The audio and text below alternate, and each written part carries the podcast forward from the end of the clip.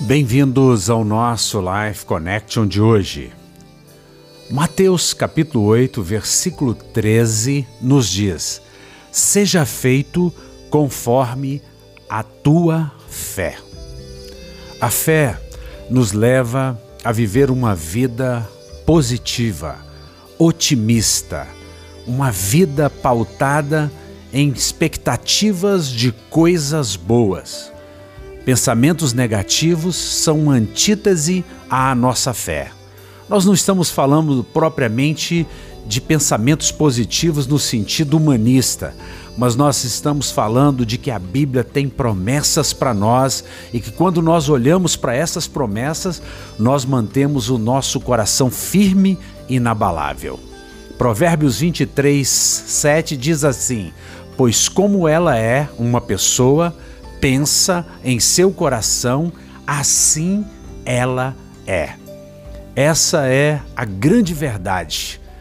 Assim como você pensa, se os seus pensamentos são negativos, você age negativamente. Assim como você pensa em seu coração, assim você é. Portanto, nós temos que ter a filosofia de bem viver, de trazer à memória aquilo que nos dá esperança. Na versão King James, no Mateus 8,13, diz assim: E seja feito conforme a tua fé.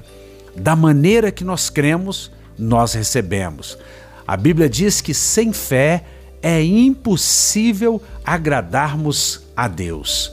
Portanto, a palavra para nós é essa, a palavra da fé, a palavra que já foi pregada para nós. E nós sabemos que a fé é a certeza das coisas que se espera e a convicção daquilo que você não vê.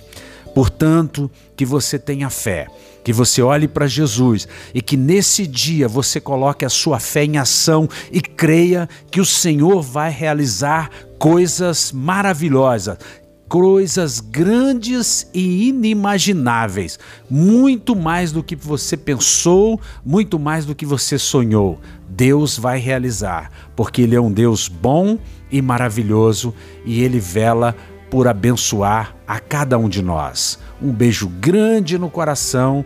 Até o nosso próximo encontro. Fiquem com Deus.